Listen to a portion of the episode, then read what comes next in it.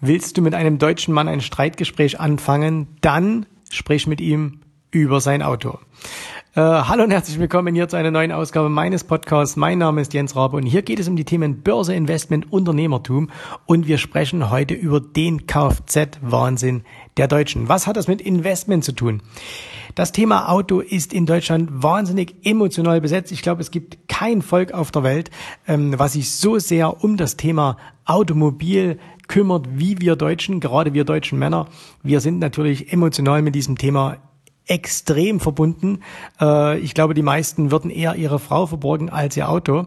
Und äh, nichtsdestotrotz ist es so, dass sehr, sehr viele hier ganz, ganz gravierende Fehler machen, was ihre, ich nenne es mal, finanzielle Gesundheit anbelangt. Und warum das so ist, darum geht's heute hier in dieser Folge dieses Podcasts. Und da wünsche ich dir jetzt viel, viel Spaß bei diesem, äh, bei diesem Thema. Und äh, das Ganze gibt's auch auf Video. Die äh, in den Shownotes findest du den entsprechenden Link dazu.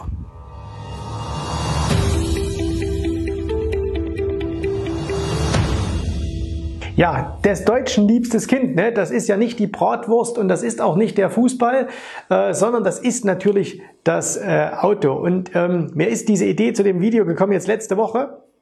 Und zwar, ich bin bei uns äh, durch, de, durch äh, ich wohne ja hier äh, ein paar Kilometer von meinem Büro entfernt in einem kleinen Dörfchen und äh, ich bin da so durch die äh, Gassen gefahren und äh, habe gesehen, da standen am, am Sonntag alle Hausen und haben Auto geputzt. Ne? Zum ersten Mal schönes Wetter wieder und äh, alle standen dann da und haben Auto gewaschen und so und äh, haben das gemacht. Und klar, ein schönes Auto ist natürlich auch eine, äh, oder ein sauberes Auto ist natürlich auch eine tolle Sache.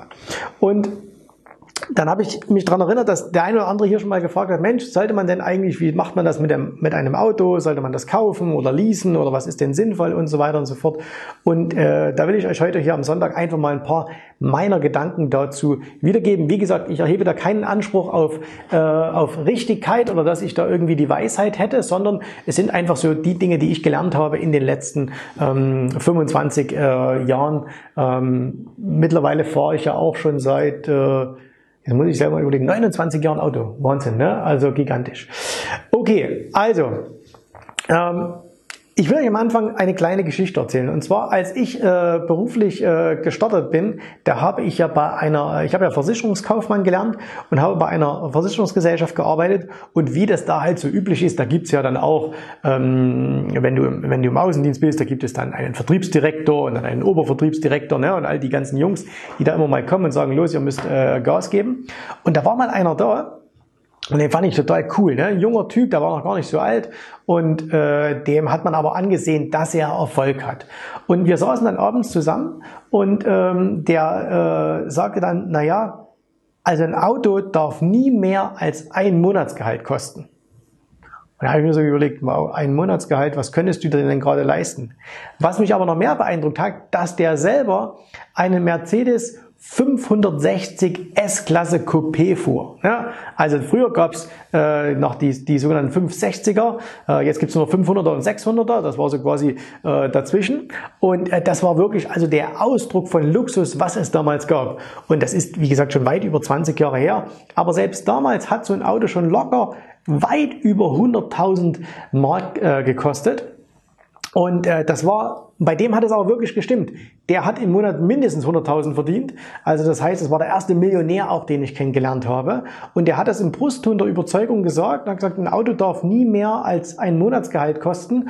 Und er hat mir es dann auch, weil ich natürlich, habe wahrscheinlich ein bisschen blöd geschaut, und er hat mir es dann auch erklärt. Und ich habe das natürlich damals überhaupt nicht nachvollziehen können. Ähm, und zwar aus einem ganz einfachen Grund konnte ich es nicht nachvollziehen. Ich habe damals vielleicht 1000 oder 1500 Mark im Monat verdient. Ne? Das war ganz äh, zu Beginn. Und habe ich gesagt, was willst du dir denn für 1000 Mark oder für 1500 Mark für ein Auto kaufen? Ähm, also fand ich das natürlich blöd. Und er äh, damals aber gesagt, und ähm, mittlerweile sehe ich es auch so, ja, wenn du eben das Geld nicht hast, dann kannst du es ja eben nicht kaufen. Dann musst du eben dir ein altes Auto kaufen, bis du dir so ein Auto kaufen kannst. Was natürlich leichter gesagt als getan ist. Jetzt muss ich selber für mich sagen, dass ich schon auch ein Autofan bin. Ne? Also ich habe immer schon, ähm, ich habe immer schon gerne schöne Autos gefahren. Also ich komme lieber früh in meine Garage und da steht irgendwie ein schöner Benz oder da steht ein schöner BMW oder da steht ein schöner Porsche oder sonst irgendwas, als dass da irgendwie so eine alte Schrottkiste steht. Aber äh, ich habe damit natürlich auch Unmengen an Geld versenkt. Und zwar äh, Unmengen an Geld versenkt jetzt mal gar nicht so sehr, weil die Autos so teuer waren, ne?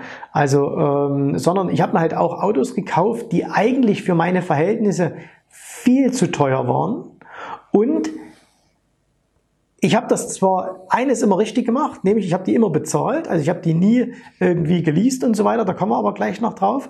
Aber wenn ich mir das heute überlege, was ich vielleicht vor 20 Jahren von Auto gefahren habe, was das gekostet hat, wie viel ich da Geld ausgegeben habe, ähm, was dieses Geld heute wert wäre, wenn ich es investiert hätte. Ihr wisst, hätte, hätte Fahrradkette, nützt alles nichts, aber äh, da habe ich schon sehr, sehr viel Geld ähm, verschenkt. Und ähm, deswegen vielleicht mal so mal grundlegende Dinge zum Thema Auto. Nummer eins. Ein Auto, egal ob du dir es privat kaufst oder ob du dir es in einer Firma kaufst, ist niemals eine Investition, sondern immer eine Ausgabe. So. Und eine Ausgabe kostet Geld und bringt kein Geld. Das muss man sich einfach bewusst machen. Also wer heute sagt, ich gebe mal meinen Vermögensstatus an, sagt, naja, ich habe ja hier auch ein Auto, was 50.000 kostet. Das Auto hat überhaupt keinen Wert. Ne? Ähm, gerade als Privatmann hat es natürlich keinen Wert. Du kaufst dir heute als Privatmann ein Auto, fährst vom Hof und die Mehrwertsteuer ist schon mal futsch. Weil du kannst sie nicht wieder ausweisen, wenn du das äh, Auto wieder verkaufen willst. Und damit sinkt natürlich schon mal pauschal äh, der Wert des Autos, wenn es ein Neuwagen ist, sofort um, um 20, knapp 20 Prozent oder so, wenn du es äh, gekauft hast. So, jetzt gibt es natürlich, wird der eine oder andere sagen, natürlich ist ein Auto ein Investment, wenn du zum Beispiel vor Jahren den und den gekauft hast. Und ja, solche Autos gibt es auch. Also wenn du dir heute zum Beispiel einen, ähm, wenn du dir heute zum Beispiel einen äh, LaFerrari kaufst, ähm, wenn du denn überhaupt einen bekommen würdest, dann weißt du, dass du den sofort mit einem wahrscheinlich Millionengewinn weiterverkaufen könntest. Ne? Alle, die den allerdings kaufen, die verkaufen den ja nicht weiter, weil erstens haben die so viel Geld, äh, dass sie es gar nicht nötig haben, darauf zu spekulieren. Und zum anderen ähm, wissen die auch, äh, wenn sie sofort weiterverkaufen würden, die würden nie wieder einen von Ferrari bekommen. Das heißt, diese ganz exklusiven Autos, ne, also wo es wirklich so diese diese diese Limited äh, Editions gibt, ne, wo es nur ein paar gibt oder jetzt es gibt so einen speziellen äh, Aston Martin, da sind glaube ich nur 70 Stück gebaut worden oder äh, oder es gibt so einen speziellen Maserati, äh, wo nur ganz wenige gebaut wurden oder es gibt immer mal wieder so Sondereditionen von von Ferrari beispielsweise oder auch von Lamborghini oder sowas.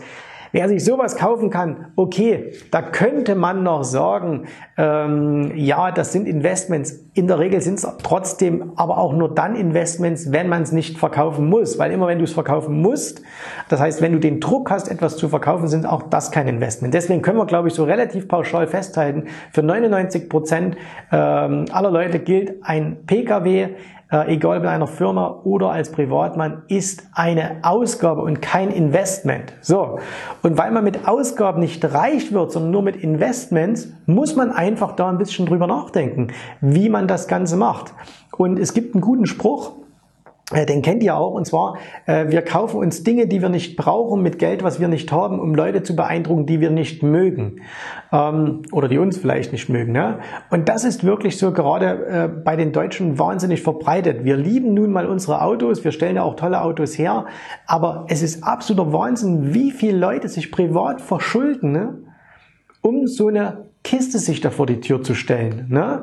Also, äh, und das würde ich ja sagen, na, wie verschulden? Ja, aber wenn du sagst, du kaufst dir heute irgendwie halt ein BMW oder ein Audi oder sonst irgendwas und der kostet, was weiß ich, 30.000 Euro, 40.000 Euro oder irgend sowas, ähm, und die Leute bezahlen den ja in der Regel nicht bar. Ne? Also ich habe einen Freund, der arbeitet im Autohaus äh, bei Mercedes und den frage ich manchmal, Mensch, wie viel äh, der Privaten ähm, finanzieren denn? Er sagt, die Alten bezahlen alle Cash und alle Jungen, also Jung gilt dann so bis 50 ungefähr, äh, die finanzieren alle oder leasen. Ne? Und die Autohersteller wollen das natürlich auch, weil sie Autos verkaufen wollen. Es ist aber totaler Schwachsinn, das zu machen, weil du finanzierst etwas, das heißt, du zahlst jahrelang für etwas, was jeden Tag im Wert abnimmt.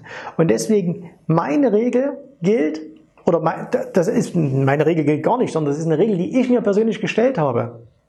Du darfst als Privatperson kein Auto leasen oder finanzieren. Das ist eine absolute Todsünde, was deine finanzielle Freiheit anbelangt. Na? Und jetzt kommen wir wieder mal zu dem Punkt, ähm, was ist denn, wenn du jetzt aber sagst, okay, ich verdiene doch ganz gut und ich möchte aber eben in BMW fahren, ich möchte eben in Audi fahren oder in Benz oder was weiß ich, ein schönes aber das ist ja egal. Ne? So, und du hast aber eben diese 30, 40.000 Euro nicht. Dann musst du eben sagen, dann kann ich mir dieses Auto nicht leisten. Dann musst du eben sagen, okay, wenn ich nur 10.000 Euro habe für ein Auto, dann darf ich mir auch nur für 10.000 Euro ein Auto kaufen. Und das wäre ja überhaupt kein Problem. Wo die meisten Probleme haben, ist ja im Kopf. Was sagt denn da mein Nachbar, wenn ich plötzlich mit so einem fünf Jahre alten Golf komme? Oder wenn ich einen kleinen Skoda fahre oder irgendeinen Japaner oder einen Koreaner oder sonst irgendwas. Ne? Das heißt, die Leute sind sich, glaube ich, schon bewusst, dass es Blödsinn ist, für 30.000 Euro Kredit sich so ein Auto zu holen oder 40.000. Sie machen es aber trotzdem. Ne? Was total bescheuert ist, weil wenn sie stattdessen sagen würden, ich kaufe mir nur das, was ich mir leisten kann, und nicht mehr. Und von dem mehr, von dieser Kreditrate, von diesen 200, 300, 400, 500 Euro, was da manche Leute im Monat ausgeben, ne, ähm, das investiere ich und zwar in Dinge, die nachhaltig wertvoller werden, in Aktien, in Immobilien, was auch immer, das spielt überhaupt keine Rolle, ne? aber wo ich sage, da habe ich einen Wertzuwachs, dann werden diese Leute reich werden und die Leute, die das nicht machen, die das in den Konsum reinstecken, weil was anderes ist es nicht, ein Auto ist Konsum, ähm, die werden eben immer in dieser Tretmühle bleiben. Ne? Und ihr kennt das ja, diese Tretmühle des Mittelstands. Ähm, meine These ist, jeder oder nahezu alle, die heutzutage arbeiten gehen, sind innerhalb, wären innerhalb von drei Monaten pleite, wenn kein Geld mehr fließen würde. Weil die aller, allerwenigsten, ihr jetzt mal ausgenommen, weil ihr schaut euch so einen Kanal hier an wie meinen oder wie viele andere hier auf YouTube und ihr investiert. Aber die Masse investiert keinen Pfennig, aber gibt eben ihr Geld wahnsinnig für Konsum aus. Und Auto ist nun mal ein extrem teures ähm, Konsumgut. Ähm, und wie gesagt, ich bin ein Riesenauto-Fan. Ne? Ich habe auch ein paar schöne Autos und äh, ich, ich mag das auch. Aber, jetzt kommt ja wieder der Unterschied, ähm, ich kann mir es erstens leisten.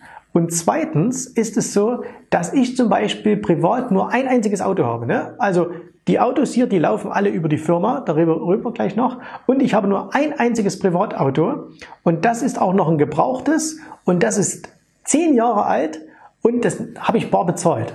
So, es ist trotzdem ein tolles Auto, ne? Also es ist trotzdem eins, wo, ja, das ist schon, ne? Kleiner Stuttgarter, aber es ist trotzdem ein tolles Auto, aber da habe ich keinen Kredit aufgenommen, das würde ich niemals leasen. Ähm, das, das heißt, wie es immer so schön, das frisst auch kein Brot, ne? So, und alle anderen Autos, die ich habe, laufen über die Firmen. So, und jetzt ist wieder der nächste Punkt, auch in einer Firma gilt allerdings, ein Auto ist kein Investment, sondern eine Ausgabe. Und einer der dümmsten Sprüche, den ich immer höre, ist, wenn jemand sagt, naja, mein Steuerberater hat gesagt, wir müssen mal ein bisschen was an den Kosten machen und deswegen habe ich mir jetzt wieder ein neues, größeres Auto in der Firma gekauft. Und das ist natürlich auch totaler Blödsinn, weil, äh, also kann man erstens wenn das wirklich ein Steuerberater gesagt haben sollte, wir müssen mal was an den Kosten machen, äh, dann sicherlich nicht in einem Auto, was ja auch wieder keinen Wertzuwachs hat. Ne? Du könntest ja auch sagen, du investierst äh, irgendwie in, äh, in Immobilien oder sonst irgendwas, weil dann hättest du auch Kosten, hast aber Wertzuwachs und kannst sogar noch von der Steuer absetzen. Wenn du ein Auto liest in der Firma oder wenn du es finanzierst, dann kannst du das zwar auch so ein bisschen von der Steuer absetzen, aber letztendlich ist das ja nicht wirklich ein Modell zum Steuersparen. Ja? Also niemand kann mir sagen, äh, dass er, äh, dass er seine Einkommenssteuer, dass er seine, äh, seine, seine ähm, Gewerbesteuer jetzt dramatisch drückt, weil er sich da irgendwie ein teures Auto kauft. Ne? Und deswegen, ähm, das ist so eine Ausrede, dass man sagt, naja, komm, über die Firma kann man es ja ruhig machen. Ne? Und ähm, Ihr werdet feststellen, auch wenn ihr euch mal mit wirklich reichen Menschen unterhaltet, äh, wenn ihr die kennenlernt, dass die natürlich schöne Dinge haben, ja, also die fahren auch alle große Autos oder viele fahren große Autos, die dies interessiert. Es gibt auch so die paar Ausnahmen, die sagen, Auto interessiert mich nicht, dafür haben die vielleicht ein Boot oder sonst irgendwas. Aber die Leute sind alle sehr, sehr clever. Die geben auf ihr Einkommen bezogen nur einen sehr, sehr kleinen Teil für diese Konsumdinge aus, eben auch für ein Auto, wohingegen eben die Mittelschicht einen extrem hohen Anteil ihres Einkommens für zum Beispiel einen Pkw ausgibt. Ne? Also was völlig verrückt ist. Ähm, und deswegen bleibt auch die Mittelschicht arm oder nicht so wohlhabend und die Reichen werden reicher. Hängt damit bei anderen Dingen zusammen, hängt aber eben unter anderem auch damit zusammen. Wir gehen jetzt mal nicht von den super mega Reichen aus, sondern von denen, wo man sagt, naja, die sind schon wohlhabend, ne? die haben vielleicht ähm, ein, ein Vermögen, äh, hohes sechsstelliges oder siebenstelliges äh, Vermögen. Äh, die sind deswegen auch wohlhabend und reich, weil sie diesen Irrsinn nicht mitmachen. Weil sie einfach sagen, nein, ich gebe nur das Geld aus, was ich habe.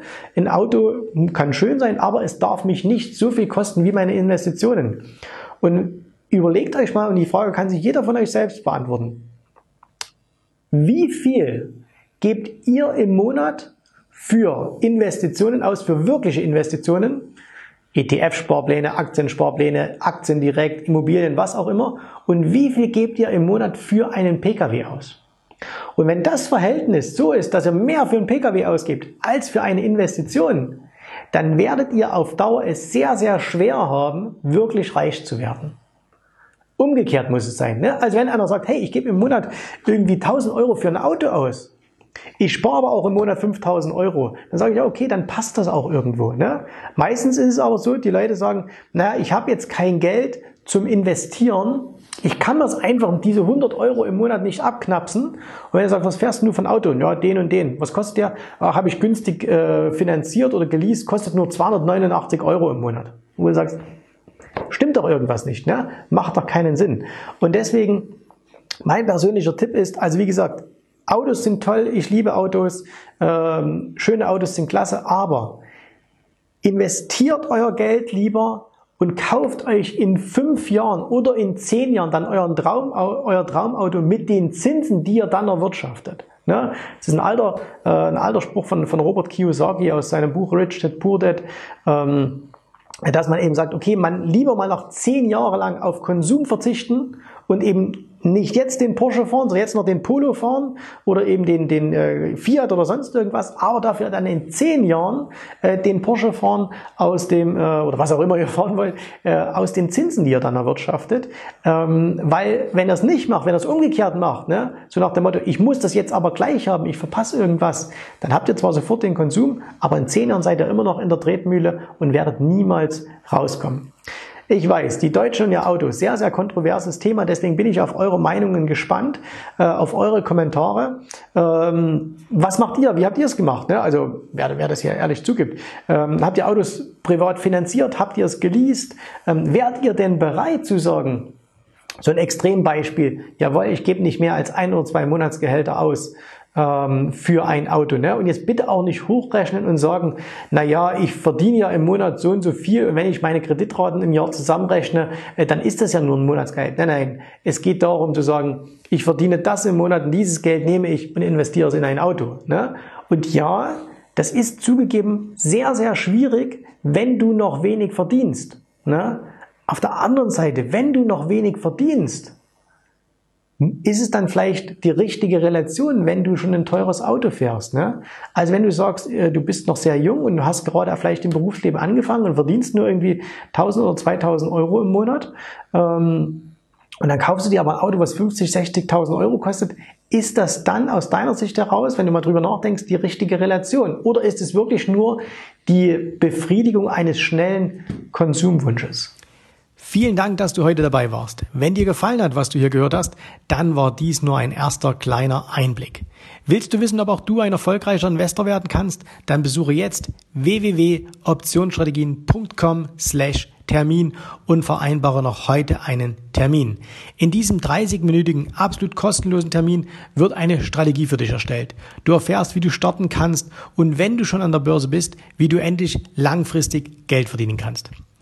Bitte vergiss den folgenden Punkt nicht. Um erfolgreich an der Börse zu werden, brauchst du einen Mentor, der dir zeigt, welche Schritte du tun musst, um dauerhaft Geld an der Börse zu verdienen. Wir haben schon tausenden Menschen gezeigt, wie man die Börsen zur Erzielung eines regelmäßigen Einkommens nutzen kann.